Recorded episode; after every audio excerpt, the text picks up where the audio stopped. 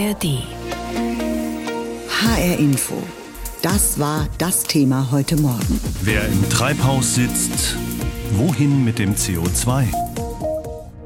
Das ist die große Frage der Klimawandelbekämpfung. CO2 an sich ist ja im natürlichen Kreislauf ein wichtiger Stoff, aber wenn es zu viel davon gibt, dann wird es problematisch. Deshalb machen sich schlaue Menschen Gedanken darüber, wie man CO2 sammeln und speichern könnte. CCS ist die Abkürzung dafür. Das steht für Carbon Capture and Storage, also CO2 aus der Luft einfangen und dann dauerhaft zum Beispiel unter der Erde speichern. Judith Kösters aus unserer unserer Wissenschaftsredaktion hilft uns, diese Technik zu verstehen. Judith, fangen wir mit dem Technischen an. Wie macht man das? Wie fängt man das CO2 überhaupt ein?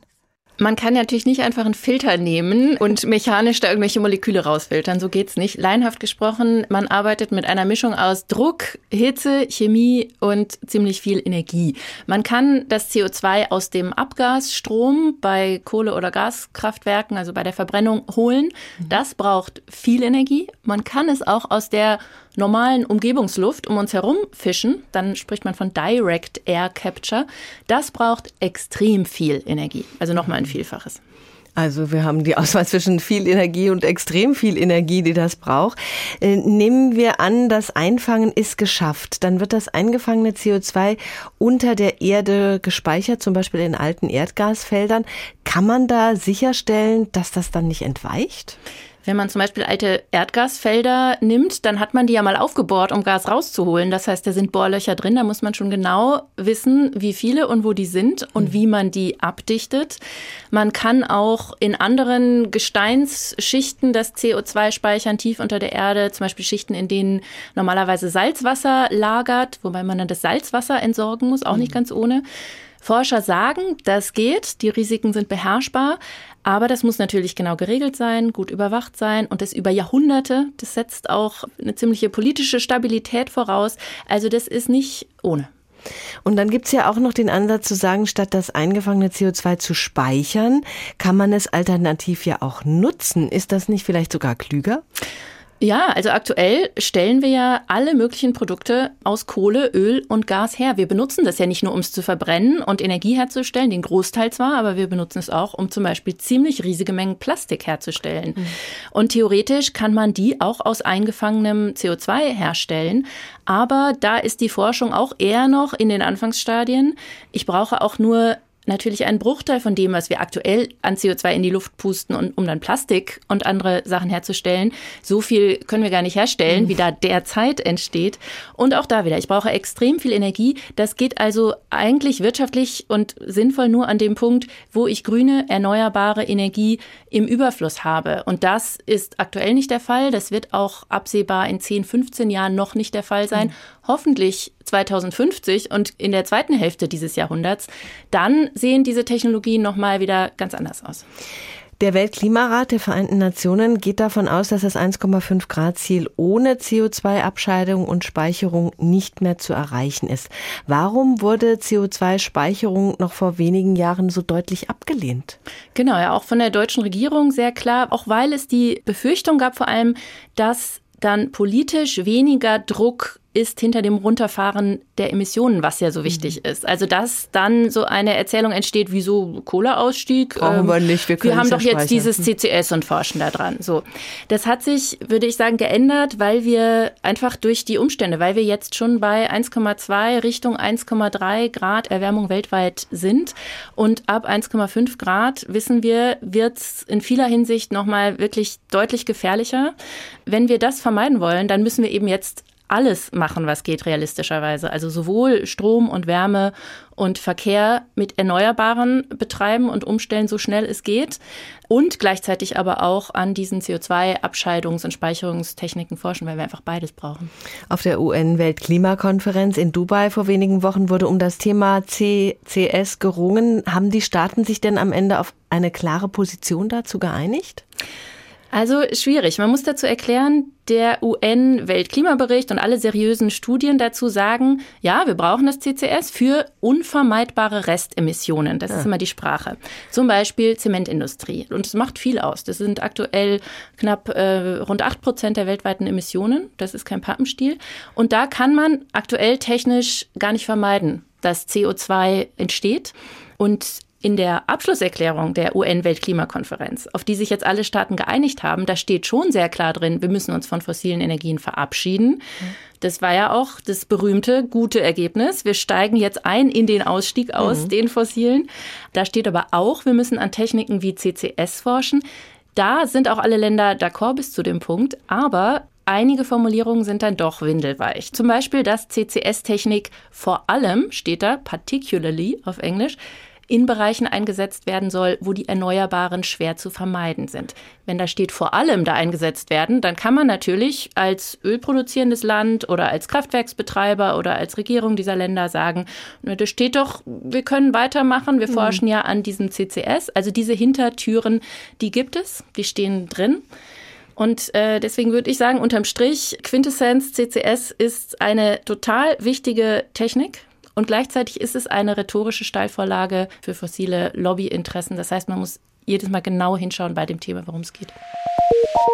Beim Klimagipfel in Dubai kürzlich, da ging es auch darum, wann die Welt aus fossilen Energieträgern aussteigt, also aus Öl und Gas etwa. Die Ölindustrie, die will das hinauszögern. Ihr Argument lautet, wir können Kohlendioxid, das bei der Förderung anfällt, ja abfangen. Für viele ist das jedoch ein Scheinargument, weil das geförderte Gas und Öl ja trotzdem eine neue CO2-Quelle ist, wenn es dann später verwendet wird. Durch einen solchen, wie von einigen Experten genannten Greenwashing-Versuch der Energieriesen könnte das technische Einfangen von Kohlendioxidemissionen einen negativen Beigeschmack bekommen. Dabei gibt es sehr wohl sinnvolle Anwendungen genau dafür. Reinhard Spiegelhauer mit drei konkreten Beispielen. Hier bauen wir unsere Power-to-Liquid-Pilotanlage. Wir nehmen einmal äh, grünen Wasserstoff und wir nehmen das Treibhausgas CO2, was als Abgas hier in einer Biogasanlage entsteht, und verbinden beide Stoffe zu einem synthetischen Kraftstoff. Dr. Tim Böltken steht im Industriepark Frankfurt Höchst vor Containermodulen, in denen die verschiedenen Teile der Anlage untergebracht sind. Der Geschäftsführer von Ineratec ist sich sicher, für Flugzeuge oder Schiffe sind E-Fuels sinnvoll. Das Schöne ist, diese Module werden in-house bei uns in Karlsruhe standardisiert gefertigt. Wir müssen nicht für jede Anlage ein neues Engineering machen und dadurch, wenn man sieht, was für einen riesengroßen Schritt gerade PV gemacht hat, wie günstig wir werden können, wenn wir standardisieren und in Serie fertigen. Die Containermodule können da aufgestellt werden, wo CO2 entsteht. Auch mehrere Standardmodule nebeneinander, um mehr E-Fuels zu gewinnen. Tanken also Jets auf dem Flughafen Frankfurt bald E-Fuels aus dem Industriepark? Eher nicht. Eine Jahresproduktion von unserer Anlage würde den Frankfurter Flughafen für ungefähr 15 bis 20 Minuten klimaneutral stellen. Für uns ist es einfach eine Riesenchance, weil es zeigt einfach, wie groß dieser Bedarf ist an diesem Kraftstoff. Die Anlage ist ein Beispiel für die CCU-Technik, Carbon Capture and Usage. Das Kohlendioxid verschwindet nicht endgültig, aber zumindest wird kein neu gefördertes Öl gebraucht, um Benzin, Diesel oder andere Kraftstoffe herzustellen. 75 Kilometer südlich, die Firmenzentrale eines Weltkonzerns, bekannt durch Zement. Heidelberg Materials nennt das Gebäude einen Showroom für Beton und benennt damit auch das Problem. In Beton steckt Zement und bei dessen Herstellung entstehen weltweit drei bis viermal so viele CO2-Emissionen wie im gesamten Flugverkehr. Wir können natürlich den Anteil des Portland Zementklinkers in unseren Zementen reduzieren. Das machen wir auch seit Jahren. Andererseits führt, weil diese Emissionen halt unvermeidbar sind, kein Weg an der CCS-Technologie vorbei. Zement, ein Beispiel für sogenannte unvermeidbare Emissionen. Und da empfiehlt auch der Weltklimarat, Carbon Capture and Storage zu nutzen. Kohlendioxid direkt bei der Produktion einfangen und langfristig speichern. Verantwortlich dafür bei Heidelberg Materials Dr. Peter Boos. In unserem norwegischen Zementwerk Brevik werden wir die Technologie anwenden. Wir waschen quasi das CO2 aus dem Abgas heraus dann wird es zu einem schon bestehenden Speicher in der norwegischen Nordsee transportiert und von dort dann über eine Pipeline in den Untergrund gepresst. Das Werk in Breivik hat einen Standortvorteil. Norwegen hat Erfahrung damit, Kohlendioxid unter der Nordsee zu verpressen, denn norwegisches Erdgas hat einen hohen CO2-Anteil, der gleich bei der Förderung abgeschieden und dann verpresst wird. Wünschenswert und sinnvoll, auch volkswirtschaftlich wäre es durchaus, dass es auch auf deutschem Boden erfolgen kann. Und wir haben genügend Speicherkapazitäten übrigens tatsächlich in Deutschland auch, wo das möglich wäre. Doch Forschungen dazu sind in Deutschland vor rund zehn Jahren gestoppt worden. Trotzdem will Heidelberg Materials auch hier CCS betreiben und schlägt ein Modellprojekt am Standort Geseke in Nordrhein-Westfalen vor. Bis 2030 hat der Konzern rund 1,5 Milliarden Euro für CCS-Projekte eingeplant. Wir haben jetzt hier eine Technologie aufgebaut, wo wir aus der atmosphärischen Luft CO2 abfiltern. Im zweiten Schritt geben wir Wasserstoff zu dem abgefilterten CO2 dazu. CO2 und Wasserstoff verbindet sich zu Methan. Und der dritte Schritt ist dann das also so erzeugte Methan, wird dann zerlegt in seine Bestandteile. Dr. Benjamin Dietrich leitet die Entwicklung des NECOC-Projekts auf dem Campus Nord des Karlsruher Instituts für Technologie. NECOC steht für negative Emissionen durch CO2 zu Kohlenstoffumwandlung. Denn in der Anlage wird nicht nur Kohlendioxid direkt aus der Luft in die Anlage gezogen, der eigentliche Clou ist, was hinten rauskommt, sagt Dietrich. CCS bedeutet ja, dass Kohlendioxid abscheiden und dann im Boden verpressen. Man hat es entfernt und sicher gelagert, aber es ist weiter verloren. Und mit unserem Prozess erzeugen wir ein sinnvolles Produkt. Warum sinnvoll? Kohlenstoff wird aktuell hauptsächlich aus fossilen Quellen hergestellt. Und dabei entstehen enorme Mengen an CO2. Autoreifen bestehen zu einem Drittel aus Kohlenstoff. Er macht sie langlebiger. Aber auch in Zahnbürsten oder Outdoor-Bekleidung steckt der Rohstoff. Im Moment produziert die Anlage knapp 400 Kilogramm Kohlenstoff pro Jahr. Die chemische Industrie in Deutschland verbraucht aber rund 20 Millionen Tonnen pro Jahr.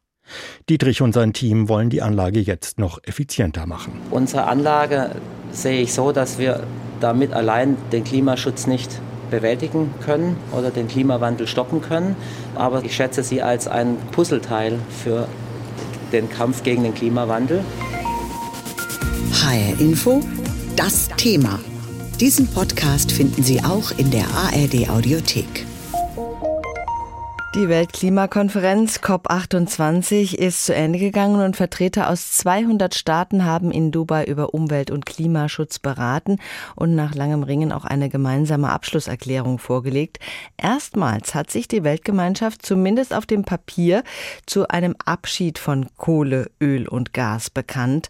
Außerdem werden Verfahren zum Entzug von klimaschädlichem CO2 aus der Atmosphäre genannt.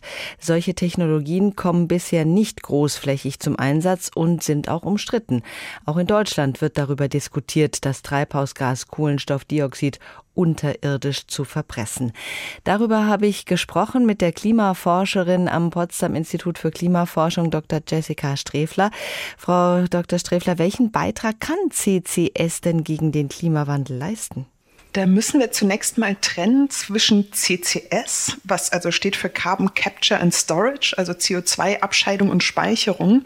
Damit ist meistens die geologische Speicherung von CO2 gemeint. Mhm. Und auf der anderen Seite zwischen der Entnahme von CO2 aus der Atmosphäre, wo man also aktiv versucht, der Atmosphäre CO2 wieder zu entziehen. Aber das muss ja auch irgendwo hin, wenn man das Ge äh, genau. entzieht. Also das eine ist es, dass man es unterirdisch oder wo auch immer hin sozusagen verklappt. Und was macht man mit dem, wenn man es aus der Atmosphäre entzieht? Da gibt es eine ganze Reihe von Maßnahmen, wie man das machen kann. Die einfachste ist Wiederaufforstung. Ja, man pflanzt Bäume, dann mhm. ist das CO2 in dem Baum gespeichert. Mhm. Oder man macht eher technische äh, Maßnahmen, dass man über chemische Methoden das CO2 aus der Atmosphäre filtert und dann hätte man das eben als Gas und müsste das eben auch speichern. Mhm. Und deswegen kann also CCS oder die geologische Speicherung von CO2 einen doppelten Beitrag zum Klimaschutz leisten. Zum einen können wir so Emissionen vermeiden, für die es keine andere Möglichkeit gibt. Also zum Beispiel Emissionen, die aus chemischen Prozessen entstehen, wie in der Zementindustrie. Mhm. Und zum anderen können wir damit CO2 speichern, das zuvor der Atmosphäre entzogen wurde und so andere schwer vermeidbare Emissionen ausgleichen. Und Wirtschaftsminister Habeck will die unterirdische CO2-Speicherung in Deutschland ermöglichen. Wie muss man sich das vorstellen? An welchen Orten könnte das denn passieren? Das sind also spezielle Gesteinsformationen, die bestehen aus porösem Gestein und dann mehreren undurchlässigen Deckschichten darüber. Das wird also in mehreren hundert Meter Tiefe gespeichert und man kann sich dieses poröse Gestein vorstellen wie so ein Schwamm, der das CO2 aufnimmt. Und darüber sind eben diese undurchlässigen Deckschichten, sodass es nicht mehr nach oben entweichen kann. Wo liegen denn die Risiken bei dieser Carbon Capture and Storage Technik, bei diesem CCS? Das sind im Wesentlichen drei Risiken. Das eine Risiko bezieht sich auf seismische Aktivität. Das wäre vergleichbar mit der Gasförderung, denn auch da verändert man quasi den Druck unter der Erde. Das wären aber Mikroerdbeben, das heißt, die sind unterhalb der Wahrnehmungsschwelle und könnten aber höchstenfalls zu Schäden an Gebäuden führen. Das zweite Risiko ist natürlich, dass das CO2 wieder rauskommt. Das ist relativ gering, denn es gibt ja mehrere Lagen von diesen undurchlässigen Deckschichten. Aber man könnte sich vorstellen, dass es irgendwie einen Riss gibt, der durchgeht. Da könnte CO2 wieder rauskommen. Das würde aber in sehr kleinen Mengen daraus diffundieren. Da ist eher das Problem, dass das gar nicht messbar ist. Das würde also nur zu einem Effizienzverlust dieser Methode führen. Und das dritte Risiko ist, dass in diesem Gestein meistens so eine Art Salzlake drin ist. Und wenn man das CO2 reinpresst, wird diese Salzlake verpresst und die könnte an den Rändern von diesen Schichten wieder rauskommen und da Ökosysteme eventuell schädigen. Wir kennen das ja auch vom Atommüll, dass das durchaus problematisch ist, wenn da äh, versucht wird, die Fässer unterirdisch zu lagern. Weiß man denn, wie lange man CO2 unterirdisch überhaupt lagern kann? Der Vergleich hinkt so ein bisschen, denn Atommüll ist ja schon in kleinsten Mengen eine Gefahr für Umwelt und Gesundheit. Mhm. CO2 dagegen ist eben in großen Mengen eine Gefahr für das Klima und gefährdet dadurch unsere Lebensgrundlage. Aber direkt für den Menschen ist es nicht giftig. Okay. Also wenn kleinere Mengen CO2 wieder austreten, dann wäre das weder ein Problem für Menschen noch für das Grundwasser. Das reduziert dann zwar ein bisschen die Effizienz, aber es gefährdet eben nicht die Umwelt. Mhm. Also insofern können wir das CO2 da Jahrtausende bis Millionen von Jahren unterirdisch lagern. Das ist ja schon mal eine ganz gute äh, Aussicht. Wegen der Umweltgefahren sind Umweltschützer aber doch alarmiert. Äh, BUND-Chef Olaf Band sagt zum Beispiel, wenn es jetzt darum geht, das im Meer zu machen, unterhalb des Meeresbodens, die Meere sind nicht die Müllhalde der Menschheit oder die Deponie für Klimamüll. Wie schätzen Sie das ein? Klar ist, bei jeder Technologie müssen Risiken sehr sorgfältig geprüft werden und auch so weit wie möglich minimiert werden. Bei der geologischen Speicherung bedeutet das, dass wir zum Beispiel gute Regulationen brauchen, die den Druck limitiert, unter dem das CO2 verpresst wird und so zum Beispiel die Risiken von seismischer Aktivität reduziert. Mhm. Wir müssen aber auch sehen, auch das Nicht-Anwenden von der Technologie hat Risiken und auch die müssen wir in Betracht ziehen. Bei CCS bedeutet das, wenn wir das nicht wollen, dann müssen wir entweder auf die Produktion von Zement verzichten, um diese Emissionen zu vermeiden, oder wir müssen eben die höheren CO2-Emissionen in Kauf nehmen. Wir haben uns aber verpflichtet, dass wir auf Null Emissionen kommen in Deutschland bis 2045. Das heißt, diese höheren Emissionen müssen wir dann durch andere Maßnahmen zur Entnahme von CO2 aus der Atmosphäre kompensieren. Das bedeutet, dass wir uns einerseits stärker auf solche Maßnahmen verlassen müssen, denn wir haben ja höhere Restemissionen, mhm. aber gleichzeitig schränken wir genau diese Maßnahmen ein, denn manche davon benötigen ja ebenfalls die geologische Speicherung von CO2. Das heißt, aus meiner Sicht gefährden wir die Erreichbarkeit unserer Klimaziele, wenn wir auf CCS verzichten. Natürlich ist es für den Klimaschutz zentral, CO2-Emissionen zu vermeiden, wo immer es geht. Aber klar ist auch, technologische CO2-Abscheidung und Speicherung wird es auch brauchen, um unvermeidbare Emissionen wie in der Stahl-, Zement- und auch chemischen Produktion zu neutralisieren. In der Landwirtschaft wird man Kohlendioxid nie vollständig vermeiden können und vor allem auch nicht abfangen können. Anlagen, die per Direct Air Capture CO2 aus der Luft holen, könnten hier helfen. Es sind keine Allheilmittel. Es gibt auch Risiken und Nebenwirkungen. Kohlendioxid kontrolliert aus dem Kreislauf nehmen, das klingt erstmal gut. Technische Anlagen scheinen auch kalkulierbarer als Aufforstungen, die lange dauern und die ein Waldbrand schnell wieder kaputt machen kann. Oder Algenblüten mit Dünger künstlich angeregt, wie verändern sie das biologische Gleichgewicht? Aber natürlich können auch technische Anlagen kaputt gehen. Und Sie brauchen kritische Ressourcen. Hier haben wir den Vorteil, dass wir bereits Wasserstoff aus einer bestehenden Chloralkali-Elektrolyse haben. Der Standort produziert Chlor für die chemische Industrie und als Nebenprodukt entsteht Wasserstoff. Den können wir zu Teilen hier abnehmen und verwerten. Dr. Tim Böltgen ist verantwortlich für eine CCU-Anlage, in der Kohlendioxid in E-Fuels umgewandelt werden soll. Dafür braucht es Energie und Wasserstoff. Zwei Zutaten, die im Bereich Kohlendioxidabscheidung und Verwertung oder Speicherung oft gebraucht werden. Werden sie nicht grün produziert, dann schmälert das die Klimaeffizienz. Ökostrom ist noch kein dauerhaftes Überschussprodukt und Wasserstoff oft sogenannter grauer Wasserstoff. Grüner Wasserstoff wird auf absehbare Zeit ein sehr, sehr knappes Gut bleiben. Die technischen Prozesse für CCS und CCU funktionieren zwar, aber die Ausbeute ist oft gering. Mit der Jahresproduktion der E-Fuel-Anlage könnte der Frankfurter Flughafen gerade mal 20 Minuten lang den Betrieb bestreiten. Anderes Beispiel. In Karlsruhe ist es Forscherinnen und Forschern gelungen, mit neuer Technik in bisher unerreichter Größenordnung aus Kohlendioxid festen Kohlenstoff zu gewinnen.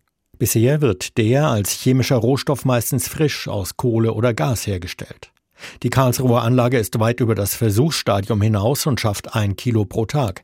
Aber die chemische Industrie in Deutschland verarbeitet 20 Millionen Tonnen pro Jahr. Wir gehen davon aus, dass wir eine industriefähige Anlage 2030 haben, sodass wir also jetzt nochmal ein bis zwei typische Forschungsprojekte benötigen, um genau dieses Scale-up zu machen. Das Konzept aus Karlsruhe ist preisgekrönt, aber ob die Anschlussfinanzierung klappt, ist noch offen, sagt Projektleiter Dr. Benjamin Dietrich.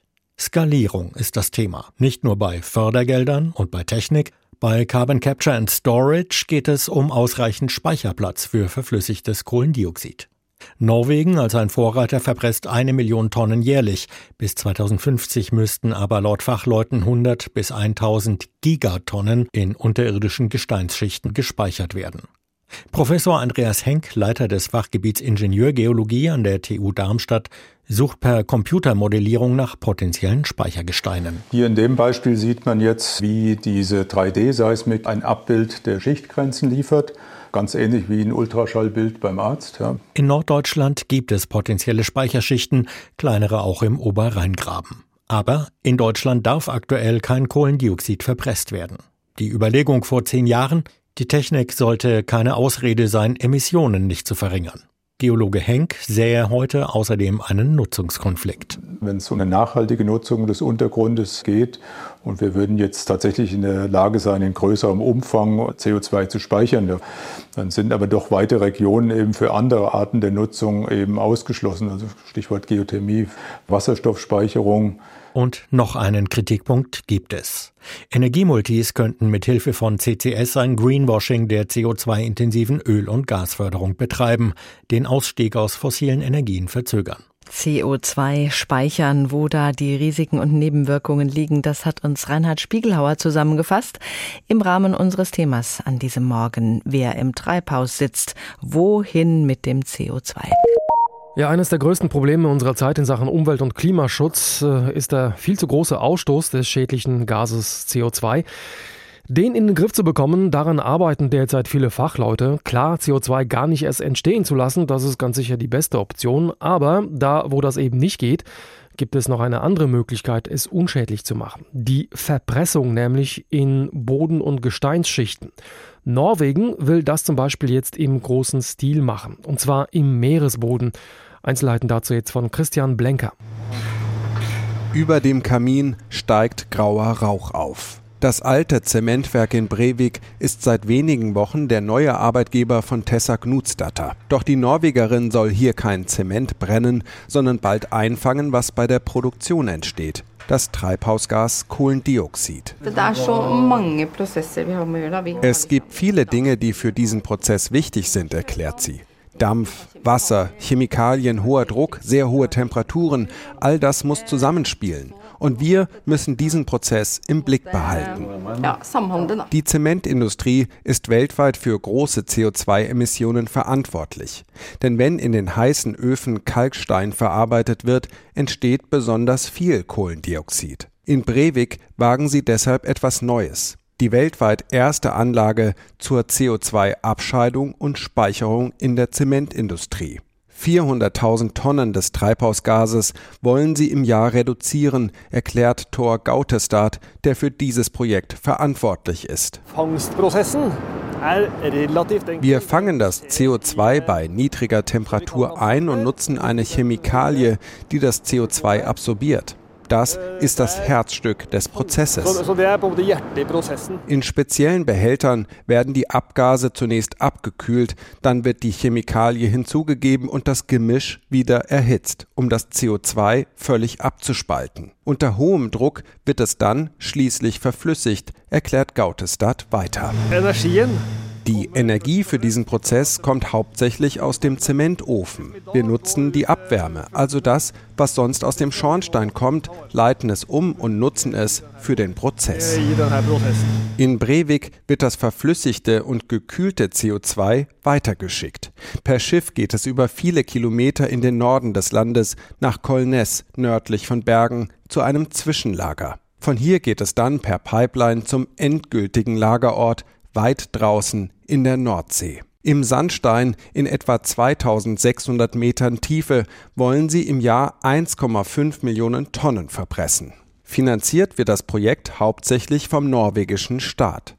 Ministerpräsident Jonas Gastörre zeigt sich im ARD-Interview überzeugt, dass sein Land ganz Europa dabei helfen könne, die ehrgeizigen Klimaziele zu erreichen. We have enough space wir haben genug Platz, um in den kommenden Jahrzehnten das CO2 ganz Europas dauerhaft zu speichern. Wir arbeiten derzeit an einer Wertschöpfungskette für die Industrie, damit sie das CO2 per Schiff und eines Tages per Pipeline zu uns bringen.